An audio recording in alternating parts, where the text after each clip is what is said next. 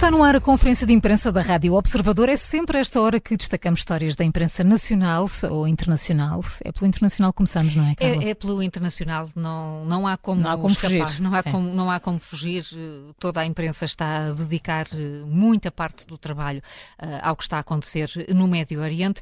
Uh, e às vezes estamos a falar de um conflito muito antigo. Às vezes é preciso ir recordando alguns dos protagonistas. Há um que começa a aparecer cada vez mais, que é o Hezbollah. Uhum. E o que eu li foi um artigo no Guardian uh, que, que, explica exatamente o que é e como pode influenciar a guerra entre uh, Israel e o Hamas, este Hezbollah, que é também conhecido como o Partido de Deus, é uma ala fortemente armada com enorme influência política, sobretudo na região, e com uh, centenas de milhões de dólares. O Hezbollah, e podemos até não, não ter esta noção, tem, por exemplo, canais de televisão, tem uma enorme rede de apoio à, à população, como escolas e clínicas e é um dos mais importantes movimentos islamistas eh, do, do, Médio Oriente. Sabemos que é baseado no Líbano, sim, eh, tem fortes ligações ao Irão e à Síria e é eh, também por isso que o Hezbollah tem conseguido sobreviver aos enormes desafios dos, quatro, dos 40 anos de existência, porque o Hezbollah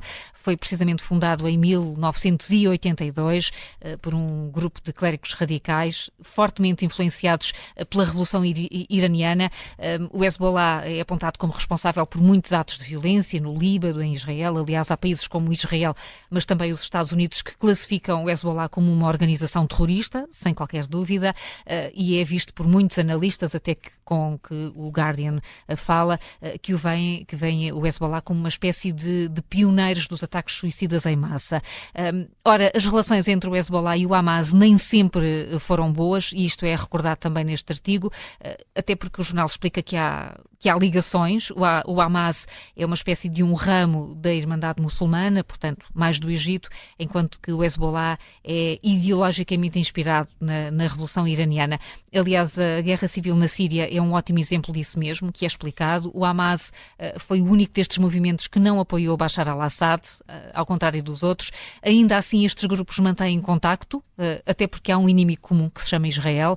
A dúvida agora uh, é, é, perceber que envolvimento direto o Hezbollah poderá ou não vir a ter neste conflito. Há muitas expectativas, há muitas perspectivas uh, que são uh, relatadas neste artigo. Alguns dizem que o Hezbollah terá muito mais a perder se se envolver num, num conflito de larga escala, uh, uh, estendido no tempo, mas também todos sabemos quão imprevisível a situação neste momento está no Hezbollah. E por isso escolhi uh, este, este artigo que tenta contextualizar e perceber como as circunstâncias mudaram muito desde o dia 7 de outubro e tudo aquilo que é a sabedoria convencional em torno de Israel pode perder-se rapidamente com todas as pecinhas, todas as engrenagens que estão aqui. Eh, às vezes é bom ir aí eh, voltando ao básico para tentar perceber melhor o que, o que está a acontecer neste momento.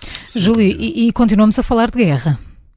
É, continuamos. A BBC eh, continua com alguns problemas, eh, não a, a BBC, eh, enfim, sede mas a BBC cede precisamente porque a BBC arábica eh, de, tem, de alguma maneira, eh, feito a apologia, não, não a apologia, mas pelo menos eh, em nome da neutralidade também eh, tem feito algumas uh, reportagens e tem, enfim, dado um sentido que parece diferente àquilo que é uh, verdadeiramente, àquilo que aconteceu verdadeiramente no dia 7 de outubro. Já aqui falamos no outro dia do problema que foi e tem sido levantado e continua em Inglaterra uh, de a BBC se recusar a tratar o Hamas como terroristas, os militantes do Hamas, trata-os como militantes e combatentes.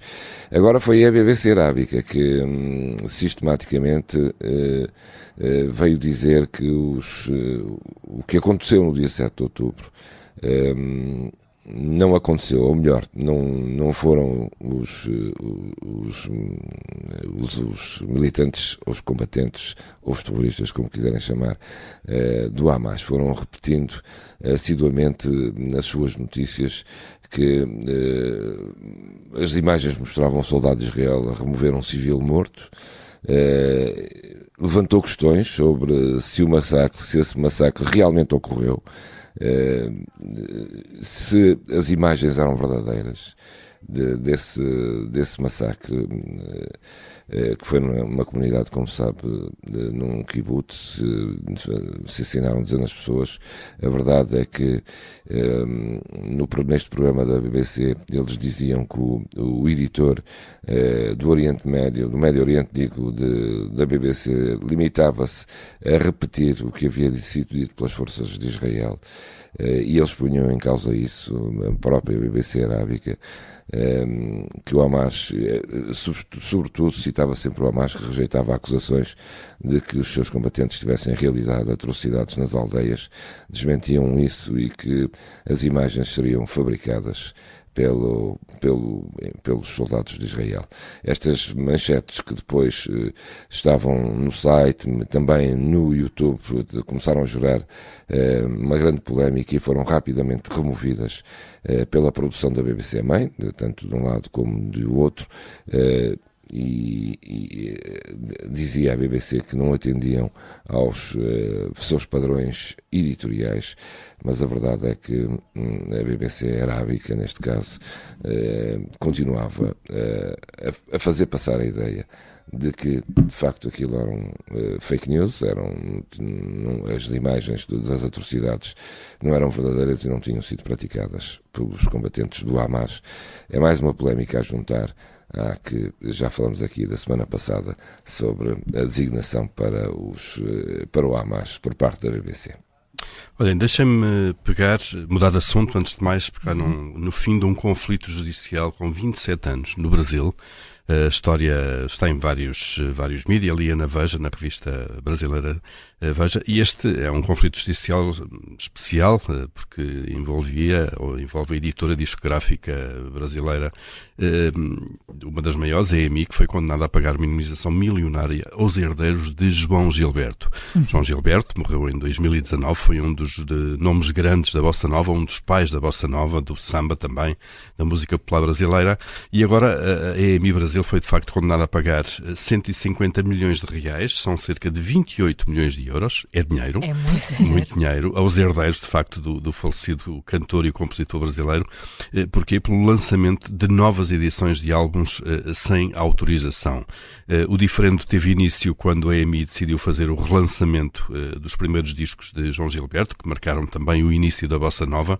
Estamos a falar dos álbuns Chega de Saudade, O Amor, o Sorriso e a Flor e João Gilberto, com o nome do, do, do, do autor. Eh, este foram lançados entre 59 e 61. Um, e porquê? Porque João Gilberto tinha rejeitado em vida ainda, sempre, sempre rejeitou uh, o, o, relançamento uh, destes, destas músicas. Porquê? Porque tinham sido remasterizados, isto é, uh, a editora tinha feito arranjos novos, uhum, remisturas novas, ele não concordava com esses arranjos novos, dizia que alteravam a música original, e desde 1988 que ele se tinha oposto a isso. A editora foi avançando, uh, avançou com essa, com essa, com essa publicação uh, e então ainda em vida, uh, desde 97, foi, em 97 foi aberto o processo em tribunal por João Gilberto ainda em vida contra a EMI.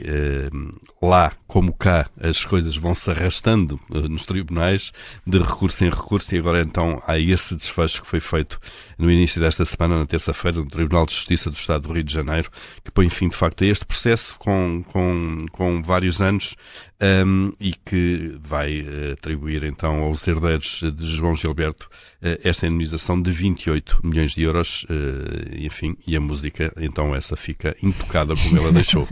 Já na revista brasileira Veja. Está na Veja.